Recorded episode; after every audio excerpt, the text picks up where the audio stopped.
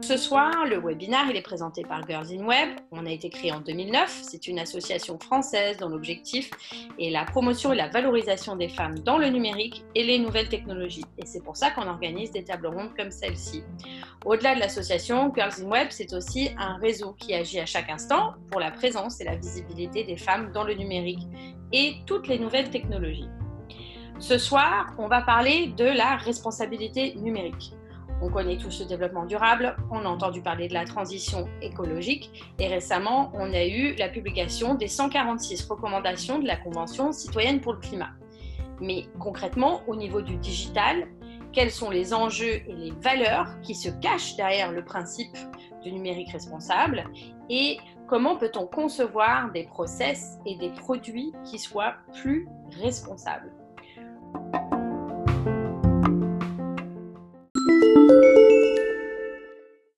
Donc, on a euh, la chance d'avoir trois intervenantes euh, de qualité sur ce sujet-là.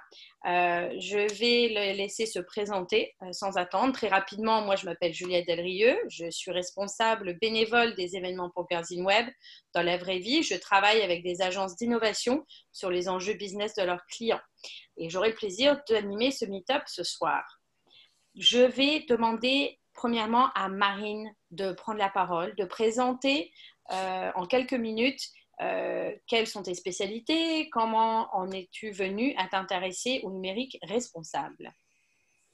Alors, euh, bonjour à tous. C'est un peu la première fois pour moi que je fais une intervention comme ça.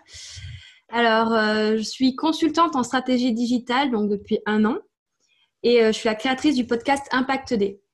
Donc, j'ai créé le podcast pour, dans l'objectif en fait, de sensibiliser le maximum de personnes sur le numérique responsable. Donc, euh, j'interviewe des acteurs du numérique au sens large, vraiment. Hein.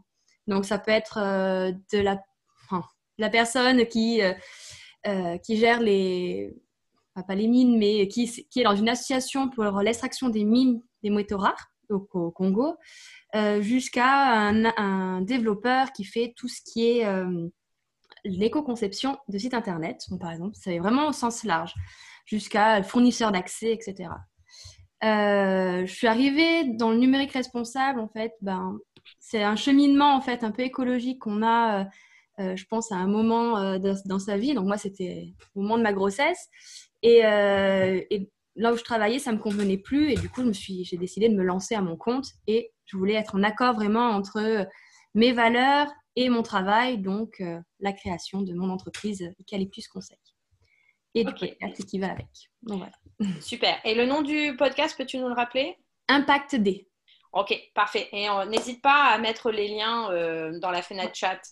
Euh, du coup, Marie-Cécile, je viens de voir que tu parlais de l'événement des designers éthiques, Ethics by Design. Je vais t'inviter à te présenter, mais aussi nous parler de l'événement euh, rapidement. Oui, bonsoir à toutes et à tous. Eh bien, Marie-Cécile, designer de mon état, euh, designer un peu avec un, positionnement un peu spécial. Euh, je me décris un peu comme euh, designer critique.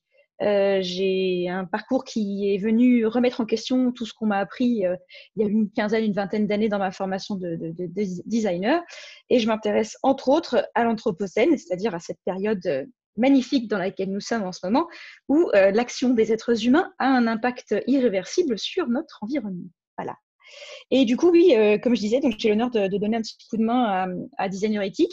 Donc, ce sera la semaine euh, du, 28 septembre au 2 octobre. On propose des conférences, des ateliers euh, sur le thème de la, de la, conception responsable. Donc, on va aborder beaucoup, beaucoup de sujets, l'économie, la technique, pas que, comment créer des, enfin, créer, comment fonder des entreprises éthiques, ça veut dire quoi éthique, comment enseigner le design de manière différente. C'est pas que le design, hein. on parle de, de tout dans cette semaine. Mais allez jeter un petit coup d'œil. Je vais mettre l'adresse euh, sur, euh, dans le chat. Je te le mets tout de suite. C'est gentil. Voilà. De rien. Parfait. Merci Marie-Cécile. Agnès, veux-tu te présenter? Oui. Donc, je m'appelle Agnès Crépet. Je suis euh, actuellement tech lead chez Fairphone. Donc, je lead la partie software.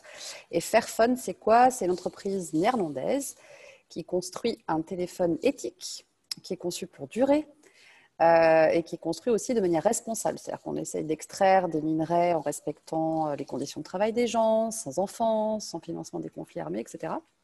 Donc ça détonne un peu, on va dire, des autres smartphones. Donc je vous appelle d'Amsterdam parce que, comme je vous l'ai dit, c'est une entreprise néerlandaise. Moi, j'ai un, profil plutôt tech, je suis développeuse. Euh, et euh, oui, ça m'intéresse depuis longtemps cette question de la responsabilité numérique. Euh, j'ai cofondé une conférence à Lyon qui s'appelle Nixit, qui a toujours œuvré, qui s'est toujours interrogé sur cette thématique-là. ça fait dix ans qu'on existe. Nixit, et je, je, je également un collectif qui s'appelle Duchesse France, et qui est un collectif qui visibilise les femmes tech aujourd'hui. Euh, et j'ai également cofondé une boîte en France qui s'appelle Ninja Squad, qui est une boîte de codeurs euh, passionnés par notre boulot technique, euh, où on fait pas mal d'open source et qui fonctionne dans votre coopératif. Voilà. Super, merci. Je vous ai mis les liens en dessous. En fait, il y a un investissement sur le certificat de sécurité de Duchesse. Hein. je ne sais pas pourquoi il met ça, mais bon, vous allez peut-être avoir des bugs. Parfait. Eh bien, écoutez, sans plus attendre, parce que je pense qu'on aura plein de questions, on va passer dans le cœur du sujet. On a avec Marine, Marie-Cécile et Agnès identifié quelques questions qui vont nous permettre de faire le tour à haut niveau, parce qu'on s'entend que ça peut être très vaste ce sujet. Euh, si vous avez des questions, je vous invite à les réserver pour la fin euh, de la table ronde et on essaiera d'en prendre autant que possible. Donc, aujourd'hui, on va commencer déjà avec la définition. Le numérique responsable, qu'est-ce que ça veut dire pour chacune d'entre vous euh, aujourd'hui et euh, qui est concerné et qu'est-ce qui est concerné. Alors, je vais vous inviter à ce qu'on suive l'ordre qu'on s'est présenté. Donc, Marine, veux-tu commencer et on, laissera la place à Marie-Cécile, etc. Euh, alors déjà, pour moi, qu'est-ce que le numérique Le numérique responsable, pour moi, c'est prendre conscience en fait de notre impact du numérique, vraiment au niveau environnemental, mais pas que. Il y a aussi le côté économique et sociétal. il faut penser responsable il y a les trois piliers en fait, du développement durable qui sont dedans. Donc, euh, c'est très important de prendre tout en compte. Euh, c'est aussi, quand on en est conscient, du coup, c'est agir en conséquence euh, et réfléchir aux actions qu'on mène au quotidien. Donc, quand on est internaute, bon, bah, savoir quel impact a tel service qu'on utilise, bon, ben, comment on pourra changer, tout ça on verra après. Euh, et par exemple, quand on est aussi acteur, donc euh, tout ce qui est euh, les entreprises, les freelances, les créateurs de services numériques, c'est penser en fait à toute la chaîne, à comment éco-concevoir par exemple son produit, penser vraiment à tous les maillons de la conception de son service ou son objet numérique en fait. Donc que ce soit smartphone ou service, hein, vraiment dans les deux. Et on pense, pour moi, c'est vraiment penser de l'extraction à la mise en rebut, donc au recyclage en fait du produit. Donc c'est vraiment tout un ensemble en fait à penser. Donc c'est un gros morceau, mais euh, qui je pense est très important. Donc voilà, en gros, euh, qui est concerné et pour moi et euh, qu'est-ce que c'est le numérique responsable? Merci Marie-Cécile, veux-tu t'attaquer à la question? Tout à fait, avec plaisir. Euh, qu'est-ce que ça représente pour moi le numérique, le numérique responsable pardon? Euh, C'est une vaste question et en tant que designer, qu'est-ce qu'ils font les designers Ils se posent des questions. Euh, j'essaie toujours de remonter à l'origine. À c'est responsable envers qui? Donc, euh, c'est une question à laquelle euh, je n'ai pas encore de réponse, mais en tout cas, euh, pour moi, c'est réfléchir, pas forcément pour accuser et dire qui doit faire quoi, et ce qu'on fait, c'est pas bien. Et voilà, le monde dans lequel nous vivons n'est pas simple, donc il n'y a pas de réponse simple qui va en face. c'est simplement, voilà, se demander envers qui j'ai envie d'être responsable, qu'est-ce que, quel avenir, quel, quel, projet de société j'ai envie de promouvoir par mes actions et par mes choix.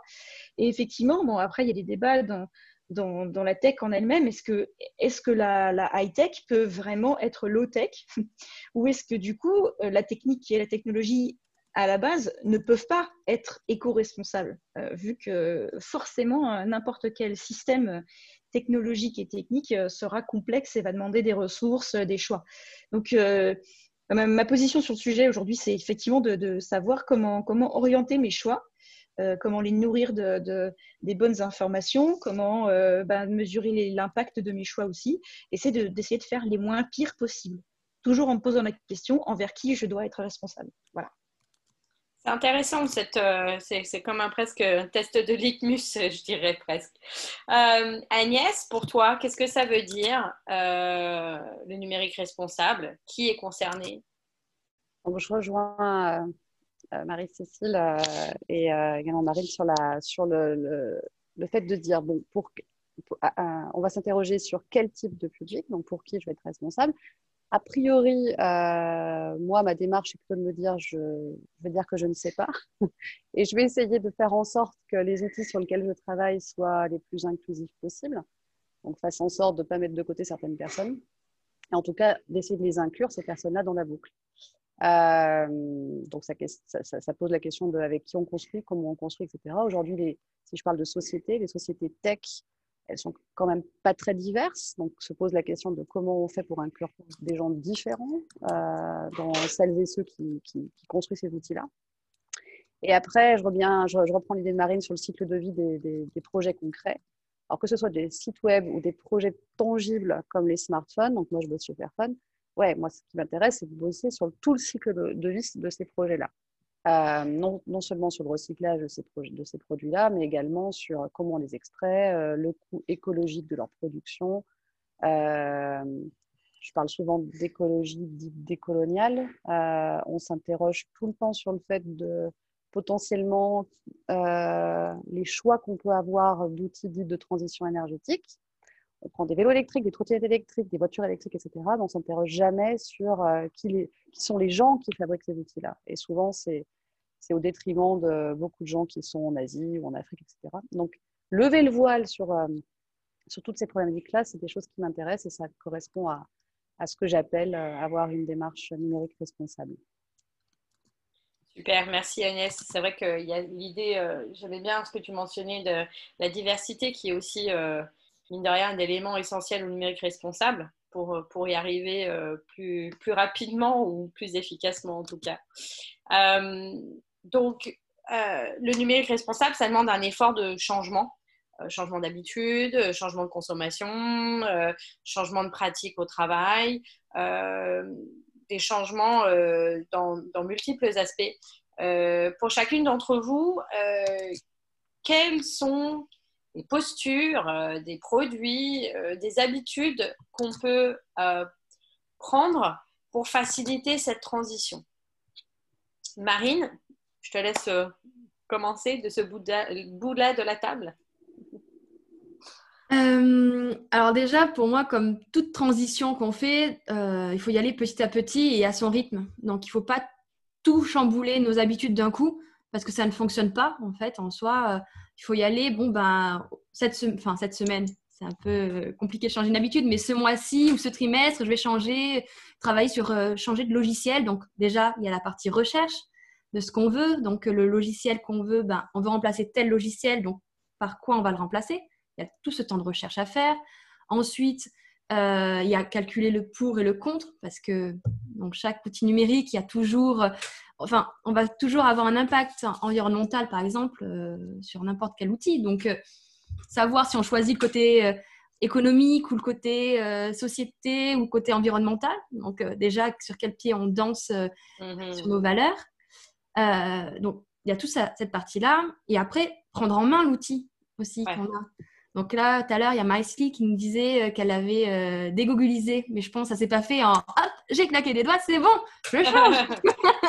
je pense que ça a mis plusieurs mois, voire plusieurs années en fait à changer. Donc, on change un outil après un autre. Donc déjà, il faut savoir que c'est petit à petit. Il faut pas se mettre la pression aussi. C'est pas parce que euh, on a fait ça, on a eu le changement pendant quelques mois et compris, on revient en arrière qu'on se dit oh là là je suis mauvais je suis pas réussi c'est pas grave ça veut dire que c'est pas le bon outil donc il faut être bienveillant envers soi-même donc je pense c'est important. patient aussi je crois. Patient c'est ça en disant c'est pas grave c'était pas le bon outil on va trouver autre chose. Euh, voilà donc c'est l'appréhender c'est comprendre.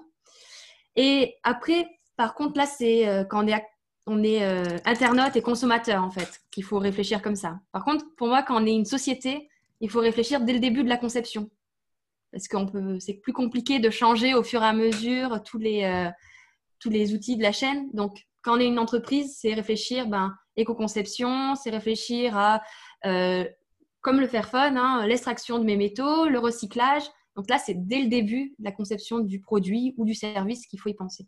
Donc là, c'est les deux échelles différentes euh, selon si on est consommateur ou si on est créateur, on va dire. Ouais. voilà. Euh, avant de passer la, parole à Marie-Cécile, est-ce que tu as des pistes? Tu disais ça peut être long, il y a beaucoup de recherches à faire. Justement, euh, est-ce que tu as des conseils en termes d'aller chercher l'information? Euh, Je pense notamment du côté des, particuliers en termes de solutions qui peuvent exister. C'est très long. Donc déjà chercher dans le monde du libre. Enfin, déjà, hein, c'est ça. Et après, moi, j'ai découvert beaucoup de logiciels, c'est des fois sur des salons. C'est con, hein, mais euh, on va et on découvre des choses. Ah, bah tiens, ça existe. Et après, le soir, on se renseigne et on regarde. C'est beaucoup de recherche. Enfin, ça dépend quel style de logiciel, en fait. Là, dernièrement, je tombais sur un logiciel photo euh, différent de GIMP euh, pour changer. Et là, je dis, oh, bah, ça fait des années qu'il existe, je ne le connaissais pas. Et oh, bah, il est intéressant. Enfin, c'est vraiment aléatoire, en fait, selon le, ce qu'on cherche. Parce que c'est vrai qu'il y a des logiciels qui vont être vraiment euh, très compliqués à trouver euh, ou qui sont très compliqués d'usage aussi. D'usage aussi, oui, ça c'est le libre. C'est bien d'avoir des, designers dans le livre. Ouais. Euh, J'imagine. Bah, ça, fait une bonne, ça fait une bonne transition justement vers Marie-Cécile. Je vois qu'il levait déjà la main pour appréhender cette question-là. Donc, euh, comment on facilite cette transition vers le numérique responsable? Oui, euh, bah, j'ai la chance, euh, entre pas, enfin, petite parenthèse, de travailler avec l'association Framasoft, qui, qui, est une association d'éducation populaire autour du livre, justement, pour promouvoir l'utilisation des logiciels libres. Et bah oui, c'est pas gagné. Et, je suis super honorée de bosser aussi avec elles et eux sur justement l'UX de, de, certains des logiciels qui sont édités là-bas. Donc c'est très intéressant, mais oui, c'est pas gagné. Euh, il y a du boulot, mais c'est bien. Euh, après, pour euh, répondre à la question du qu'est-ce qu'on doit faire, qu'est-ce qu'il est possible de faire, il y a deux aspects qui, me semblent primordiaux. Le premier, c'est l'usage, c'est-à-dire interroger nos usages. Il y, a, des choses que, qu'on fait sans même se rendre compte qu'on les fait. Et on ne les questionne quasiment jamais. La, possession d'un smartphone, c'est quelque chose que la société nous empêche, enfin, nous empêche de nous questionner. Euh, on, a du mal, ben voilà, aujourd'hui, euh, la banque en ligne euh, nous force à nous identifier avec, une, identification forte sur, avec confirmation sur le smartphone, réception par SMS d'un code c'est super, mais la surnumérisation des services gouvernementaux, par exemple, crée de l'exclusion numérique et surtout empêche, nous empêche de vivre sans smartphone. Donc c'est compliqué. C'est pareil pour la 5G. Euh, moi, ce qui c'est pas tellement l'aspect technique ou, la dangerosité de la chose qui me, qui m'interpelle, c'est plus euh, encore plus de débit pour plus de vidéos, pour plus de temps en ligne. Euh, quels sont nos usages et pour, enfin, si, on consommait moins de, vidéos en ligne, effectivement, qu'est-ce que ça donnerait? Il y, a, un, de mes projets en tant que designer, c'est avec des collègues enseignants-chercheurs, on se pose des questions sur est-ce qu'il n'y a pas parfois des moments où il faut justement pas faire advenir des services ou des produits? Est-ce qu'on ne peut pas juste se poser la question, ben, ce service euh, est, légitimement euh, euh, critiquable. Est-ce qu'on peut juste se dire, on ne va pas le faire advenir et ce sera le geste le plus éco-responsable qu'on fasse? Et puis enfin, enfin, le deuxième aspect, pour moi, c'est la, la, donnée, c'est-à-dire donner la possibilité aux gens de chiffrer, d'évaluer leur, impact ou, les choses euh, pour euh, ne serait-ce que classer un petit peu les, items et faire de meilleurs choix. On ne peut pas tellement, enfin l'esprit humain et le, cerveau humain est, plein de biais euh, sans lesquels on pourrait d'ailleurs ne pas survivre. Hein. donc il y a des choses qui sont bien, mais il y en a d'autres qui sont moins bien. Et parfois on a juste du mal à se représenter les choses très complexes et parfois, souvent, simplement chiffrer la consommation électrique et, énergétique d'un service comme Netflix à la maison par rapport à notre, euh, notre usage, ça aide à se rendre compte. Euh, voilà, euh, il y a un chiffre que j'aime beaucoup, c'est l'Internet des objets, donc l'IoT, avec tous les objets connectés, les sonnettes, les frigos, les machins, les trucs qui se connectent partout, les Amazon Echo, etc. on n'aura plus, on n'aura pas la capacité d'alimenter ces objets en électricité d'ici à 2050. Il y en aura trop il n'y a pas assez d'électricité produite sur Terre pour les alimenter. Ça laisse un petit peu. Euh, Tout à fait. Merci Marie-Cécile. C'est vrai qu'il y a quelqu'un qui a, qui a, posté justement un lien vers euh, des rapports du Shift Project. Je pense que pas mal de gens qui sont sur l'appel ce soir doivent connaître ça déjà. Euh, Agnès, toi qui es peut-être une des personnes les plus proches du produit du coup euh, sur ce panel, comment on facilite la transition quand on est dans de la conception de produits physiques? Ouais, vaste sujet. vaste sujet. Alors, la question est bonne. Par, contre, je vais juste remonter un tout petit peu euh, sur ce qu'on peut faire. Moi, je pense vraiment, je rejoins les autres personnes qui se sont exprimées, je pense que l'awareness, le fait de, communiquer, le fait de lever le voile sur la complexité, ça, compte aussi.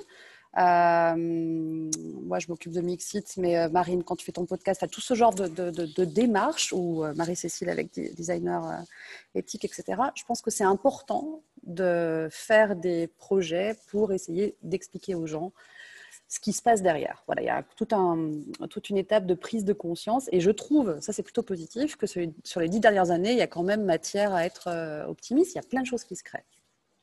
Aujourd'hui, mon père s'interroge sur la question. Euh, je pense qu'à 10 ans, il s'en foutait un peu.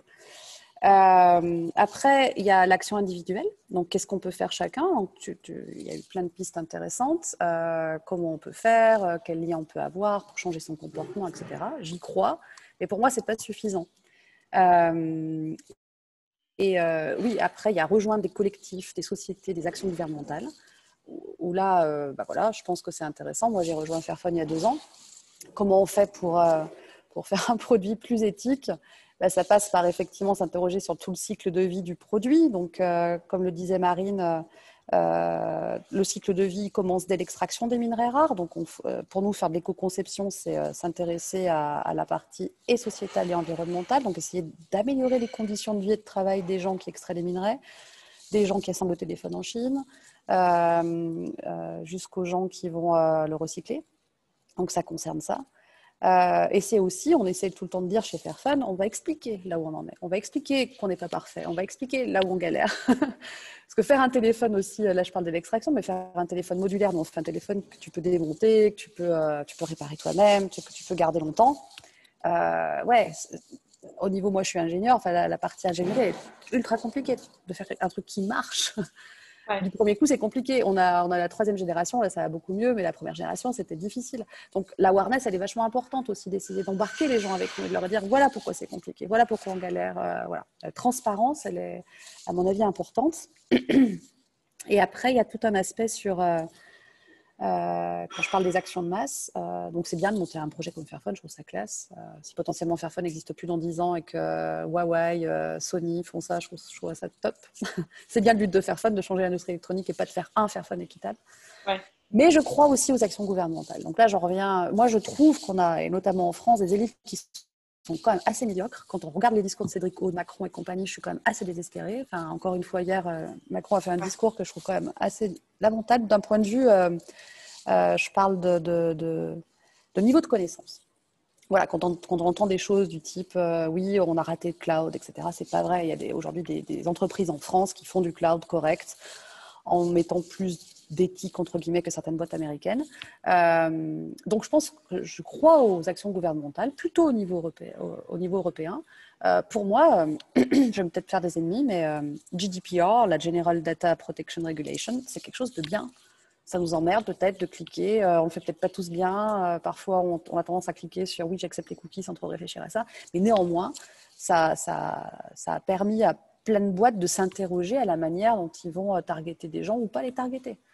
Donc, je crois à ces actions-là. Je, crois aussi, il y a la Commission européenne qui a demandé à tous les pays d'Europe de s'interroger sur l'indice de réparabilité. En France, ça va être mis en application en janvier 2021. Donc, les fabricants de produits électroniques et électroménagers devront mettre un indice de, réparabilité sur leurs produits. Ben, ça, c'est top. Parce que oui, quand vous allez acheter un produit A ou un produit B, vous allez pouvoir voir que celui-là, il est plus ou moins réparable et que celui-là, il n'est pas du tout réparable. on est dans une industrie, si je parle des smartphones, où euh, la plupart du temps, c'est tout collé. Où la plupart du temps, vous ne pouvez pas réparer votre téléphone même, euh, même si vous essayez. Quoi. Donc, ce genre de choses, euh, je suis peut-être très légaliste, c'est mon côté euh, Dutch, je deviens Dutch. Mais je pense que ça compte à fond. Je pense que ça compte à fond. Et, et c'est facile. Et on peut s'impliquer aussi dans ce genre de moratoire, dans le, dans le fait de pousser ces actions-là. Donc les actions collectives, j'y crois quand même beaucoup. et le fait de pousser nos élites, qui sont pour moi pas très brillantes, du moins en France, à, prendre conscience de ça et à agir. Merci. Ben oui, effectivement, je pense qu'il y, a de plus en plus de critiques à, ce sujet-là. Je crois que d'autres comme moi doivent voir euh, le fondateur de Shift Project, euh, Jean-Marc Jancovici, euh, attaquer un peu les discours. moi, je pense que, juste pour ajouter au sujet, je crois qu'il y a aussi dans le registre de l'éducation, euh, l'éducation populaire, il y a toute une conversation à avoir sur la disponibilité de l'énergie et sur la place du nucléaire, par exemple, aussi. Euh, c'est pas un sujet qui touche directement euh, le digital, mais c'est celui qui l'alimente quand même. Euh, et il mérite en soi tout un podcast, voire plus. Et effectivement, ça vient la première fois quand on entend dire que probablement que le choix nucléaire, c'est le plus responsable en termes d'empreinte écologique. Ben oui, on s'arrête une minute et on se demande mais pourquoi? Et c'est peut-être là, c'est ce qui est le plus intéressant quand cette idée nous surprend, c'est d'aller faire la démarche d'éducation. Et euh, je pense qu'il n'y a rien de tel que, cette démarche pour mesurer euh, l'ampleur des ressources nécessaires pour alimenter euh, notre gourmandise numérique, on va dire.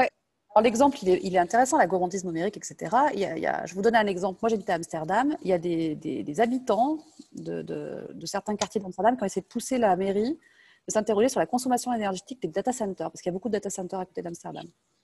Le résultat de tout ça, la mairie d'Amsterdam est connue pour être un peu avant-gardiste. La meuf qui s'occupe de l'urbanisme à la mairie, elle a pris en considération ces, ces, remontées-là. Et aujourd'hui, elle est en train de lancer un programme pour démanteler les, data centers parce qu'elle se dit, vu la ville d'Amsterdam, vu là où on en est, je ne peux pas alimenter ça en termes de C'est énorme. Je veux dire, euh, pour le coup, c'est optimiste. Pas que du fait qu'il y ait une action collective, mais aussi que cette fille, elle dise, OK, on va arrêter. quoi. Et la, consécration de tout ça, ça va être d'avoir de, moins de data centers à Amsterdam. Euh, donc ça passe par une politique publique, ça passe par de l'awareness, ça passe, ça, ça, passe par des gens qui prennent conscience, qui comprennent et qui disent ah ouais mince, euh, on va essayer de faire les choses autrement. Donc donc ouais l'exemple était intéressant. Merci. Alors, on parle pas mal, euh, on a parlé un peu en filigrane de certaines valeurs associées au, numérique responsable. On a parlé très rapidement, par exemple, de la diversité. Euh, quelles sont les valeurs essentielles euh, auxquelles on ne pense pas tous les jours qui finalement sont essentielles pour faire les bons choix? C'est-à-dire qu'aujourd'hui, on ne peut pas toujours s'acheter un Fairphone. Je vais donner l'exemple parce que moi, ça m'a pris un mois et demi pour essayer d'en acheter un par chance, j'en ai acheté un reconditionné que Darty vendait. Il a été mis en ligne, je pense, une demi-heure. Et après, je l'avais plus. Et euh, ben, effectivement, si on a l'habitude d'acheter un smartphone euh, à 20 euros avec euh, son nouvel abonnement, ben, ça, c'est fini.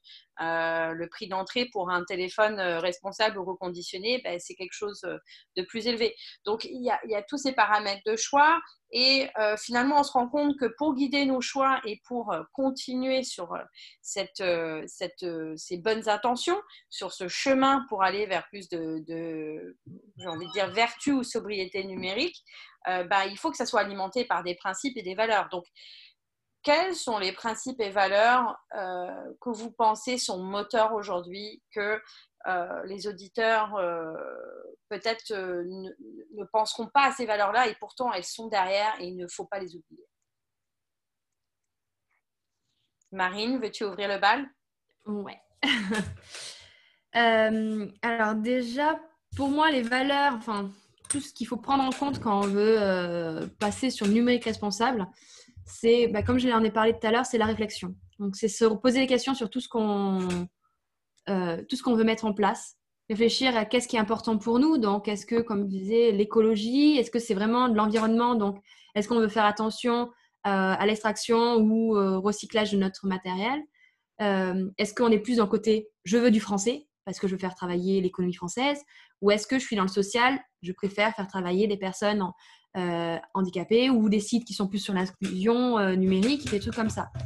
Tout va dépendre en fait vraiment, je pense, nos grandes valeurs qu'on a au-dessus de nous, on va dire, euh, et ce qui nous porte. Donc la réflexion, se renseigner qui va avec, donc se renseigner sur tous les... dès qu'on veut regarder un, un, nouveau smartphone, comme tu disais, ben, se renseigner sur les différents critères environnementaux euh, d'un smartphone, par exemple, ou d'une télé. Là, dernièrement, j'ai dû changer la télé parce que ma télé s'est cassée. j'ai voulu la faire réparer, faire réparer les choses aussi. Et ça coûtait enfin, 300 euros pour faire réparer ma télé. Donc, j'ai dû changer ma télé, mais ce que j'ai regardé, c'est indirectement, je change une, la télé, je suis allée regarder dans le magasin les télés et euh, j'ai regardé sur Internet, est-ce qu'il y a les pièces détachées? Pour comme pour téléphone, pour regarder, est-ce que je pourrais la faire réparer dans quelques années? Parce que ben, je ne vais pas acheter, racheter, me refaire avoir et racheter un, du matériel qui ne pourra pas se faire réparer dès que, dès que la garantie va sauter. En fait. En gros, c'est ça. Hein. C'est faire attention à ce genre de, détails. C'est à la place des fois se renseigner sur tout ce qui est avis, ben, se renseigner un peu plus loin, se renseigner sur est-ce qu'il y a les pièces détachées, est-ce que qu'est-ce qu'il y a derrière? Donc quand c'est sur un service numérique, c'est se renseigner par exemple sur l'hébergement qui est derrière. Est-ce qu'il est hébergé sur un, data center qui est euh, qui pollue ou est-ce que au contraire il est sur un data center qui est euh, qui est avec l'énergie verte, par exemple? C'est des, petits détails, mais des fois. Et encore, euh, il faut définir l'énergie verte, c'est-à-dire que. Il faut définir l'énergie verte. Ça dépend ce qu'on veut comme énergie verte. exact. C'est encore, euh, encore euh, une difficulté. C'est encore, une question. Voilà. Encore une question. J'en profite. Pardon, excuse-moi Marine. Et j'en profite très rapidement pour donner un exemple euh, euh, commercial euh, qui a été fait. Donc, il y a Isabelle aussi qui a posté Seb, mais Darty a, a, déjà est un peu en avance sur l'indice de réparabilité que mentionnait Agnès. Ils ont la boutique du choix durable. Euh, donc, euh, où ils ont normalement sélectionné des fabricants qui mettent à disposition les pièces détachées pour un certain nombre euh, d'années et aussi un retour, soi-disant, ils ont dû faire du data mining pour voir quel était le taux d'incident ou de défectuosité sur des appareils et ils sont soi-disant notés. Alors après, ce qui est difficile, on n'a pas trop parlé de ça étonnamment jusqu'ici, mais il y a la notion de greenwashing, hein. il y a ce qui est réellement mis en place euh, versus euh, ce qui est dans le marketing, et ça c'est à questionner. Mais euh, pour donner un exemple, comme toi Marine, j'ai essayé de remplacer ma machine à laver et j'ai réussi à croiser Darty reconditionné et choix durable et j'avais une machine. Voilà. Voilà. Donc, c'est compliqué. J'accepte, voilà, j'accepte de ne pas avoir de choix. Moi, personnellement, c'est euh, c'est la valeur que j'ai derrière, c'est le, le, le, le d'accepter euh, la rareté. Euh, en considérant que c'est une réalité logistique et environnementale qu'on ne, que je décide de ne plus ignorer. donc voilà, c'était un petit exemple là-dessus. Il y a quelqu'un, merci Agnès, tu as la, la, loi anti-gaspillage, tu as posté le lien. Ouais. Euh, L'obsolescence programmée aussi, faire réparer nos outils. Enfin, là, j'ai euh, sur Lyon, il y a une société qui s'appelle M Carré qui fait tout ce qui est euh, euh, qui répare les ordinateurs, mais le, soft, le, le, software en fait, le, vraiment, pas que le hardware. Il fait les deux, donc c'est intéressant. Après, c'est sûr que si on a acheté un ordinateur à 200 euros, bon, ça va être compliqué. Mais c'est aussi ça, accepter à mettre le prix en fait dans les outils, parce que quand on veut faire quelque chose qui se répare, euh, qui va durer dans le temps, eh ben, il faut mettre un peu plus le prix. Donc, c'est réfléchir et interroger nos besoins également, euh, comme Marie-Cécile le disait, parce que tout ce qui est environnemental a un prix un peu plus fort que euh, le chinois, quoi, on va dire. Ouais, carrément. Marie-Cécile, veux-tu, merci Marie, Marie-Cécile, veux-tu nous parler des principes, des valeurs peut-être qu'on a abordées en passant? Là, c'est l'opportunité de, de peut-être aller venir piquer la curiosité des gens sur des valeurs euh, ou des principes auxquels ils ne penseraient pas tout de suite. Oui, euh, en tout cas, oui, je, rebondis, euh, j'en profite. parfaite transition avec Marine pour, pour cette question des usages et de se questionner. je ne sais pas si c'est vraiment des valeurs que, mais je pense à, un truc très important, c'est l'esprit critique. et c'est remettre en question nos, nos préconceptions. la tech, c'est très compliqué parce que c'est magique.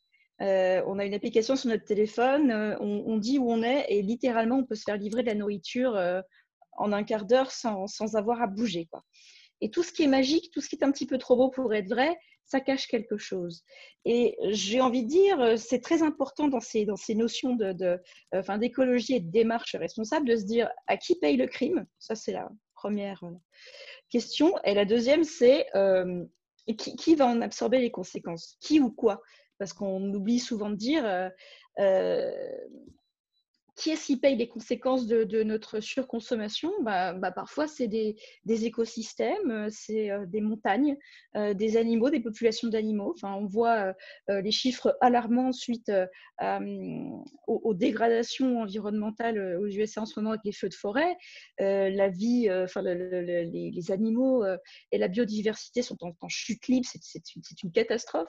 Mais on peut aussi se dire, quand je commande sur Amazon, à qui profite le crime et qui en pâtit bah, Qui en pâtit, clairement, il y a pas mal d'êtres humains qui en pâtissent. Euh, euh, à qui profite le crime? Eh ben, Magiquement, à Jeff Bezos. Je ne sais pas si vous avez vu le, chiffre qui est sorti il y a quelques jours. Donc, si Jeff Bezos euh, accordait un bonus de 10 000 dollars, 10 000 dollars à chacun, chacune de ses employés, il reviendrait simplement à la fortune qu'il avait avant le Covid. Je vous laisse digérer cette information. Moi, je les prends, les 10 000 dollars perso. Hein. C'est-à-dire, euh, voilà, à qui profite le crime et qui. Il y a toujours quelqu'un qui compense euh, pour quelque chose qui est trop simple, trop pas cher, euh, magique. Une, fringue fast fashion pas chère, il y a quelqu'un qui paye derrière ou quelque chose qui paye derrière. Absolument. Oui, que ce soit la tech ou non finalement. Alors, pour la petite histoire, ce qui est intéressant si on regarde du point de vue de l'urbanisme avec Amazon, c'est que euh, Amazon a contribué euh, à la chute de certaines chaînes commerciales aux États-Unis, clairement. Et c'est intéressant parce que maintenant, il y a des centres commerciaux gigantesques qui sont euh, à disposition, qui créent eux aussi une énorme empreinte environnementale. Donc, c'est ce qu'on appelle les îlots de chaleur urbaines. Et l'ironie du sort, c'est que maintenant, Amazon rachète ces centres commerciaux désertés pour en créer ce qu'ils appellent les centres d'épanouissement. Donc, en gros, c'est les centres logistiques de distribution de produits. C'est Fulfillment Centers. Ça a été appelé en, anglais. Je ne sais pas s'ils ont poussé le, culot à les appeler euh, de la même sorte euh, en France.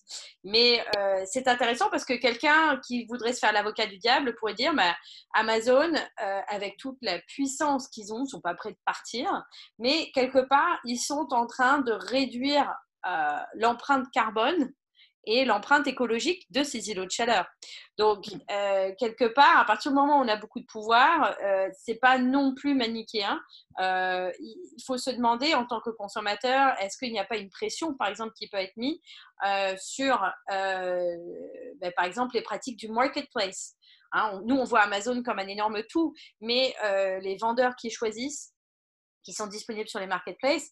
Euh, qu'est-ce, qui, qu'est-ce qui nous empêcherait demain, euh, sous pression euh, de consommateurs, d'obliger la marketplace à être éthique, avoir des principes, avoir un score en termes de, des, principes qui peuvent s'apparenter à de la responsabilité au niveau de, la consommation.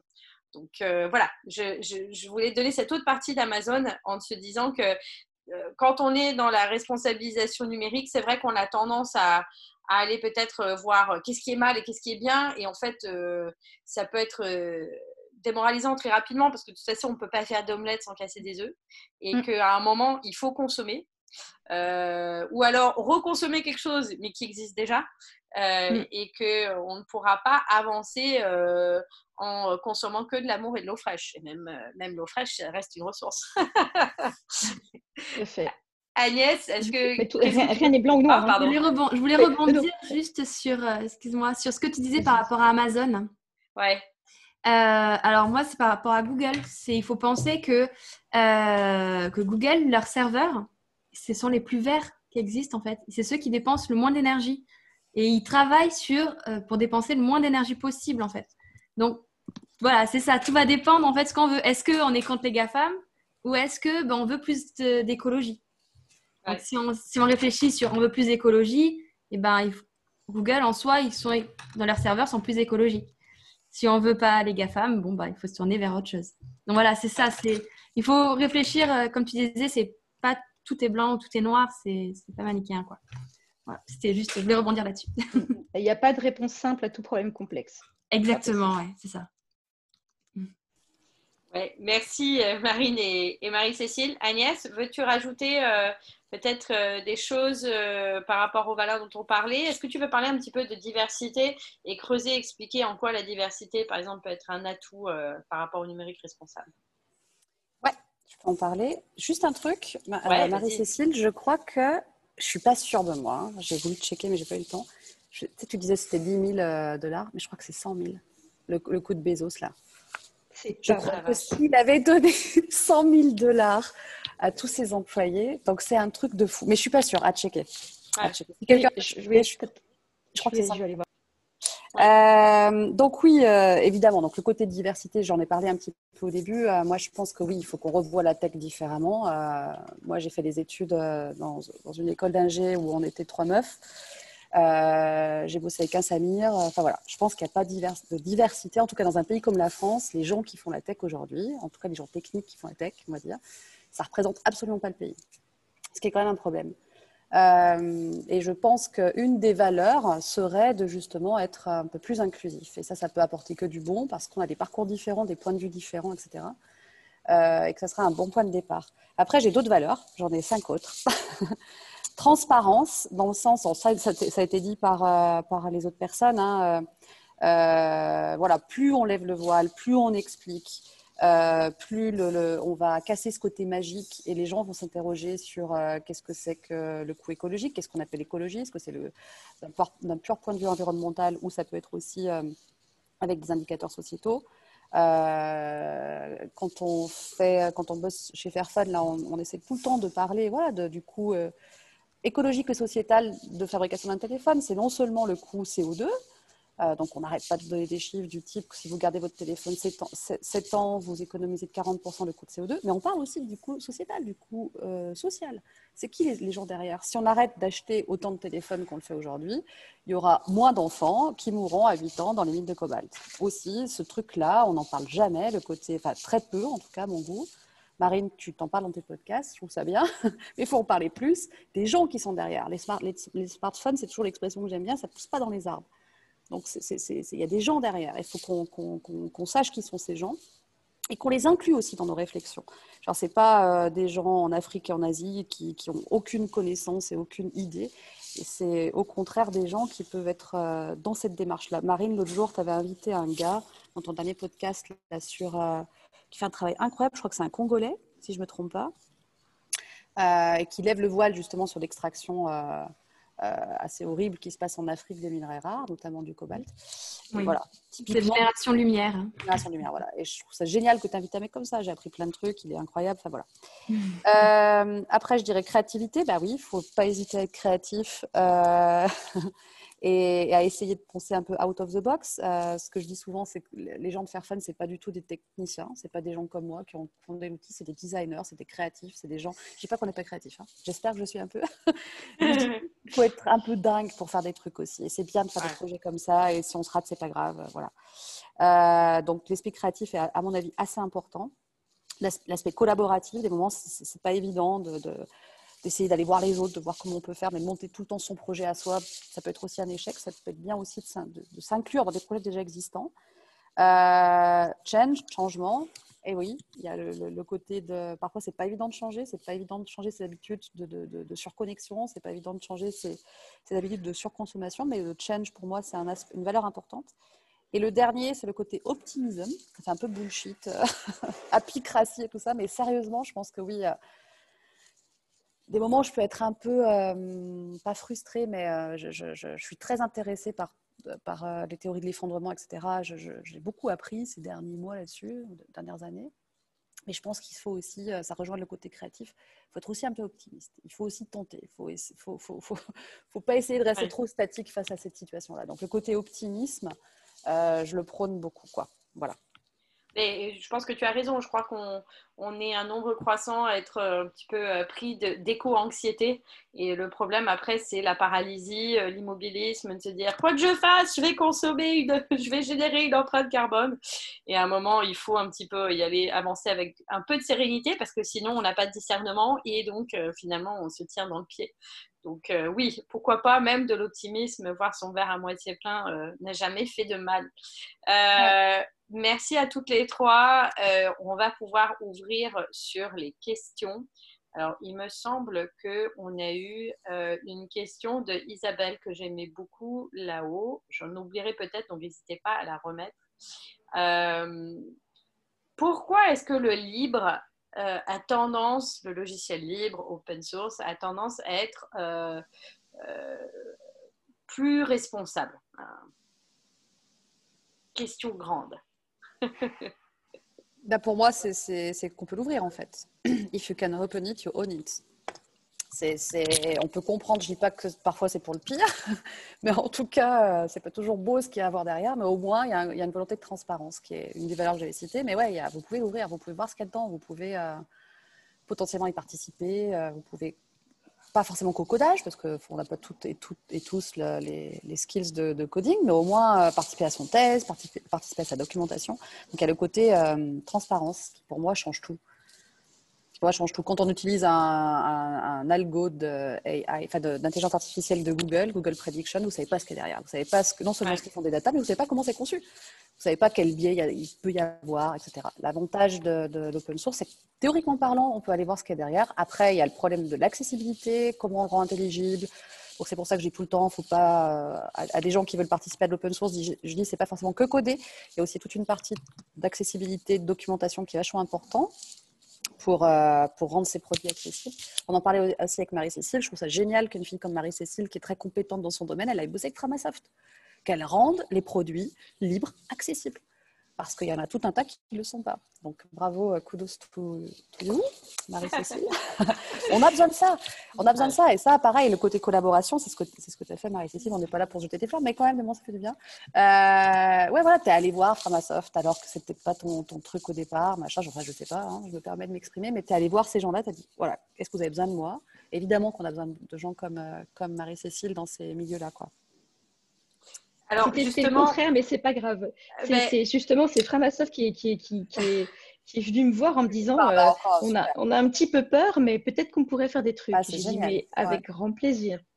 Alors justement, je vais. Alors, il y a deux choses. Un, il y a Margot qui vient d'amener un point très intéressant. Euh, et deuxièmement, avant qu'on close cette question-là, il me semble qu'il y a Angie de Framasoft qui est présente.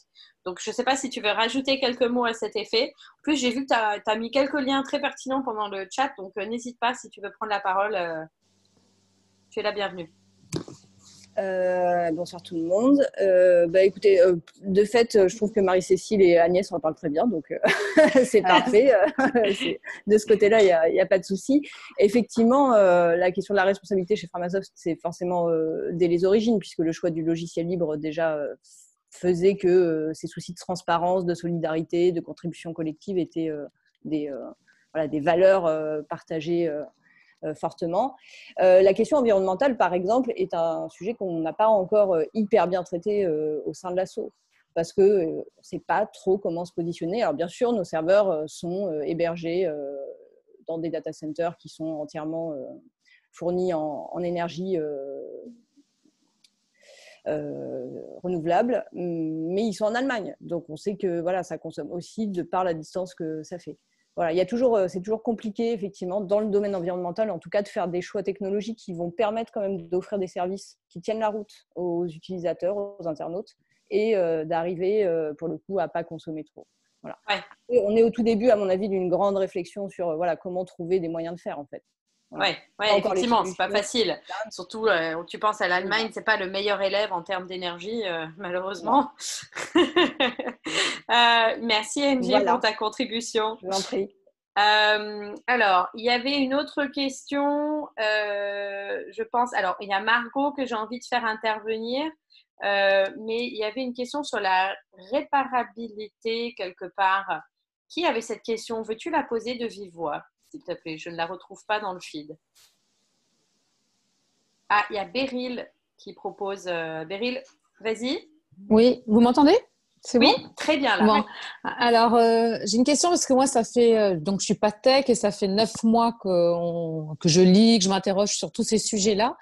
Et on a fait un questionnaire quiz qu'on a pendant le confinement, hein, parce que c'est vraiment un projet du confinement bien Amazonial. Et euh, avec Corinne, on s'est vraiment interrogé parce que ce sont principalement les jeunes qui ont répondu, qui se sentent concernés.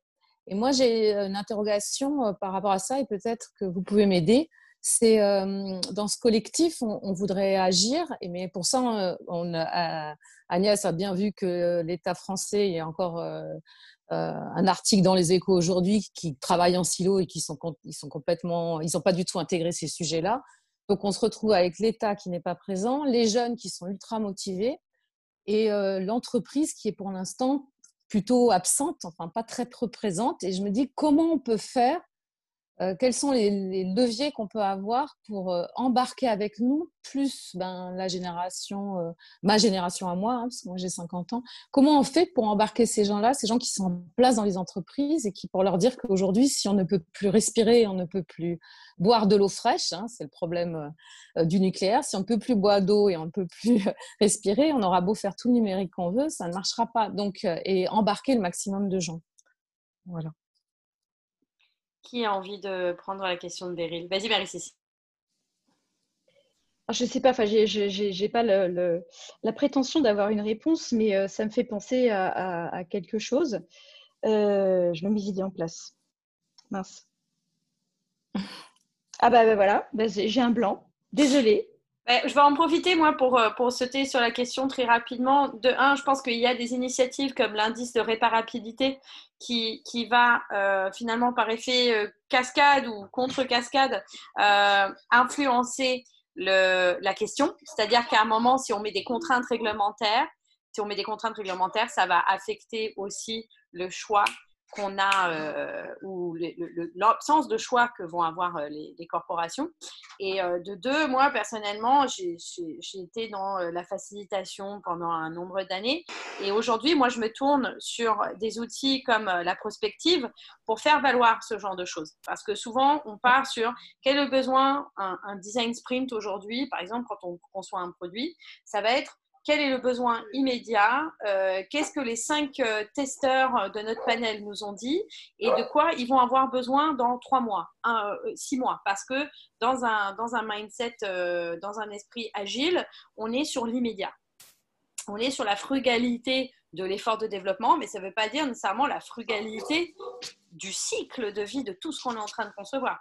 Donc, quand on vient confronter des visions de design thinking qui sont très pratico-pratiques euh, et qui commencent vraiment à séduire de plus en plus les codires euh, de, ces entreprises-là, et qu'on amène euh, des outils de design fiction, de prospective, par exemple, bah là, on ouvre en disant, OK, si on prend votre produit aujourd'hui, on le projette dans l'univers de 2030, est-ce qu'il tient encore? Est-ce qu'il a une place? Est-ce qu'il sert à quelque chose donc ça, c'est par exemple, un, moi, un exemple auquel j'ai été confrontée concrètement euh, dans, dans, mes pratiques. Après, je laisse de nouveau la, la, parole à Agnès ou Marie-Cécile, ses envies pour euh, rebondir sur le, C'est bon, j'ai mon cerveau reconnecté. Euh, c'est très intéressant cette question des, générations parce que clairement, enfin, moi je le vois bien, mes parents ont 70 ans et quelques, et, et eux, ils sont nés dans un monde qui, n'avait pas de limite, qui potentiellement allait produire un futur euh, empreint de, de, progrès et de bien-être pour tout le monde. D'ailleurs, je suis née dans cette optique-là, en fait. Euh, je pense qu'on est, enfin, je, me considère comme euh, moi, ma génération et celles qui sont à côté, comme les, personnes à qui on a promis un avenir radieux et qui finalement les premières à ne pas en avoir un. Ça va être plus compliqué que prévu. Et c'est pas un constat très très joyeux, mais ce qui est intéressant, c'est de voir quels sont les biais. Encore une fois, là, je parle de, du X en fait, hein, parce qu'on vient voir les modèles mentaux des gens. Beryl, tu disais pourquoi les personnes qui ont 50 euh, ans, moi je dirais même plus, hein, parce que 50 ans c'est encore euh, relativement jeune quand même. Euh, c'est comment, comment on arrive à aborder ces choses ces, ces perspectives qui, qui n'ont jamais eu lieu d'être pour ces personnes-là, parce que tout autour de nous nous dit que tout va continuer normalement. Donc pourquoi est-ce qu'on se martyriserait pour essayer d'imaginer de nouveaux avenirs? Euh, Et il y, a, une chose intéressante, euh, bah, le design fiction, oui, est un, outil puissant parce que l'esprit humain n'est pas capable d'aborder des sujets très complexes. Il y a une œuvre, enfin je veux mettre le lien dans le chat qui me, plaît beaucoup, de design fiction. il y a un studio euh, anglais qui me plaît beaucoup euh, Superflux, et l'œuvre s'appelle Mitigation of Shock, je vous la mettrai dans le, chat. Euh, c'est une installation artistique, c'est un appartement euh, londonien projeté dans les années 2050. Donc c'est un essai, en fait, une tentative de dire bah, peut-être que la vie en 2050, ça ressemblerait à ça. Au lieu de donner des chiffres, au lieu d'essayer de, convaincre, au lieu d'essayer d'expliquer, on, montre et on plonge les personnes dans une réalité potentielle où, dans cet appartement, en fait, les trois quarts du salon ont été pris par des stations euh, hydroponiques pour faire pousser notre propre nourriture. Et ça, c'est hyper puissant quand on cherche à faire passer une idée un petit peu compliquée. Et, mais c'est vrai qu'on ne peut pas convaincre qui que ce soit qui n'est pas persuadé qu'il faut faire quelque chose. Euh, on le voit très bien avec euh, ce merveilleux président états-unien qui a dit Vous inquiétez pas, tout va se rafraîchir, hein, c'est prévu. Voilà. C'était mon, point de vue sur la chose et je vous mets le lien vers Medication of Shock. Euh, Ça y est, je l'ai mis. Euh, alors, Fantastique. Je pense qu'il y a comme il y a une autre super question et je me demande si Agnès, ça va pas te parler. Euh, et après, on va, on va laisser la parole à Margot, je pense, parce qu'elle a quelque chose d'intéressant à contribuer par rapport à son projet.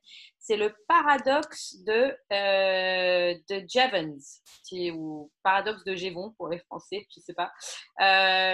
Est-ce que euh, qui l'a mis? Je l'ai trouvé en copier-coller dans le, dans le texte. Est-ce que quelqu'un veut prendre la parole La personne qui l'a? C'est Antoine. Antoine. Oui, c'est moi. Salut Antoine. Veux-tu très rapidement présenter ce paradoxe et on va demander à une de nos trois intervenantes euh, ce que ça lui inspire? L'effet rebond, pour expliquer euh, simplement, euh, c'est quand il y a une euh, optimisation d'un système qui engendre euh, une surconsommation. Et cette surconsommation fait que la consommation totale, si par exemple on parle en termes de consommation, va être plus grande qu'avant l'optimisation. par exemple, un exemple concret notamment qui a permis le streaming, c'est l'optimisation des des formats des encodages euh, vidéo qui ont rendu le, streaming viable pour, euh, bah, pour à peu près tout le monde, en fait, pour beaucoup de débits différents, et qui ont au final fait que ben, le streaming, c'est la plus grande, euh, sans que j'ai les chiffres, c'est la plus grande partie de la consommation de la bande patiente dans le monde. et donc ma question, c'était, comme cet effet rebond, on le retrouve un petit peu partout, notamment euh, je crois que c'est euh, Marine qui parlait des serveurs de Google qui étaient super optimisés euh, et tout, mais qui en même temps ben, permettent du coup d'engranger énormément de données. Voilà. Donc on a un peu l'impression que cet effet rebond, on le retrouve partout. Et donc ma question, c'était est-ce que c'est une fatalité? Et est-ce que quels sont les moyens à nos, petites échelles d'agir de, Voilà. Qui souhaite Vas-y Agnès. euh, donc ouais, souvent on entend dire sur les, ce paradoxe-là, euh, when doing more with less is not enough. Euh, c'est-à-dire que, en d'autres termes, euh, on voit les limites de l'optimisation. Et là, je reviens, je, fais dans la, dans, la conf que tu organises, Marie-Cécile, Ethics by Design, vous avez un axe sur qu'est-ce que c'est que l'innovation? Qu'est-ce qu'on peut euh, appeler euh, l'innovation responsable, etc. Et en fait, c'est exactement ça. Voilà, qu'est-ce qu'on peut faire pour, pour être innovant et créer un, numérique plus responsable? Et ben, parfois, c'est pas forcément euh, suffisant de l'optimiser, puisqu'on peut avoir ce paradoxe-là. Et parfois, une radicalité peut être bienvenue. Et la radicalité, ça peut être soit être Bon, moi, je suis pas là-dedans, mais je le respecte beaucoup. ça peut être plus décroissante. Tout, tout à l'heure, on parlait des low-tech, etc. Donc, de vraiment euh, plus radicalement changer la solution sans forcément à optimiser celles qui sont existantes. Et je suis assez euh, intéressée par cette démarche-là parce que parfois, ça peut être euh, une source plus efficace, une solution plus efficace. Donc, quand, euh, quand, je parle de radicalité sur une thématique comme celle de ce soir, ça peut être, oui, de, de plus utiliser d'appareil, de se poser 15 fois la question de est-ce que j'ai vraiment besoin d'acheter une voiture, est-ce que j'ai vraiment besoin euh, de passer par ce genre de service, etc. Donc, je trouve ça intéressant et on est aujourd'hui dans un monde où l'innovation est très tournée vers l'optimisation et, beaucoup moins vers une vraie création de choses différentes ou euh, vers euh, un mode de, consommation complètement différent. Donc moi, ça me parle. Je ne sais pas si mon explication était très claire, mais en tout cas, euh, je pense que ça, ça, vaut le coup de, parfois d'arrêter, de stopper des choses, de, de, donner une fin de vie à des solutions plutôt que de chercher à les optimiser. Ouais. à fait. Merci Agnès. Margot, est-ce que tu voudrais parler du projet que tu as monté? Euh, Je sais que tu l'as mentionné rapidement en chat. Oui, je me suis permis euh, de mettre ça dans le chat. Euh, merci beaucoup. nous, ça fait un an qu'on développe un algo pour calculer l'impact global des sites Internet. Par impact global, on entend impact social, donc de l'accessibilité numérique, et l'impact environnemental. Aujourd'hui, on est en phase de et de tests euh, voilà, de, notre algo. Tout n'est pas encore automatisé, mais l'idée, c'est que chaque personne puisse avoir euh, bah, quel est l'impact de n'importe quel site et donner des repères très clairs. Euh, toutes nos recommandations ont été vulgarisées au maximum pour que chaque patron d'entreprise qui a un site internet puisse comprendre pourquoi il est important d'agir sur son impact, comment faire et comment parler à ses équipes, que ce soit ses équipes en interne ou que euh, son agence euh, de dev ou son agence web. Euh, une grosse part de sensibilisation, mais pour nous, quand on parle d'impact du numérique, c'est vraiment l'impact global. Parce que pour nous, il est hors question de dire super, on économise des ressources sur les sites web, génial, on sauve la planète, mais du coup, il y a 24% de la population qui n'a pas accès. Et pour nous, ce n'est pas logique non plus de dire on fait que des sites accessibles, euh, donc tout le monde peut y accéder, mais on détruit notre planète. Donc l'idée, c'est vraiment de rassembler les deux et, euh, d'aider les gens à leur donner des repères et qu'ensuite ils puissent aller voir euh, bah, des pros qui les aident à parler d'impact global. Alors nous, pour l'instant, on démarre par un petit bout, parce qu'il faut bien démarrer par quelque chose.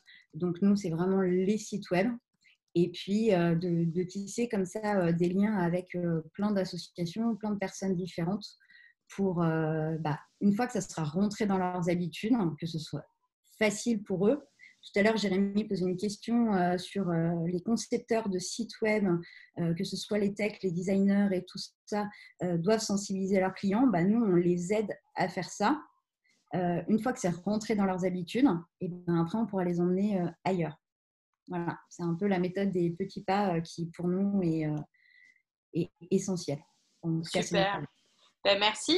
C'est plus qu'un algorithme finalement, c'est un outil de, change euh, et de vulgarisation. C'est vraiment. écoute, alors on, va continuer de suivre. Je suis allée fouiller un peu sur LinkedIn parce que je suis comme ça. Et donc, le, la, ça s'appelle Improved Impact. C'est bien ça? Tout à fait. D'accord. Donc, si on veut vous suivre, on va par là sur LinkedIn. Je vais, je vais mettre le lien. Tout à fait, ou euh, Margot Chailloux euh, va retomber sur ma page et euh, après il y a les liens. voilà. Super. Ok, ben parfait. Ben écoutez, on arrive à 19h38. Je sais qu'il y avait d'autres questions. Je suis désolée si je n'ai pas pu tout couvrir, mais je pense que la fenêtre de chat a été aussi riche. J'espère que cette table ronde vous a plu. Moi, j'ai pris beaucoup de plaisir à la préparer et à l'animer. Música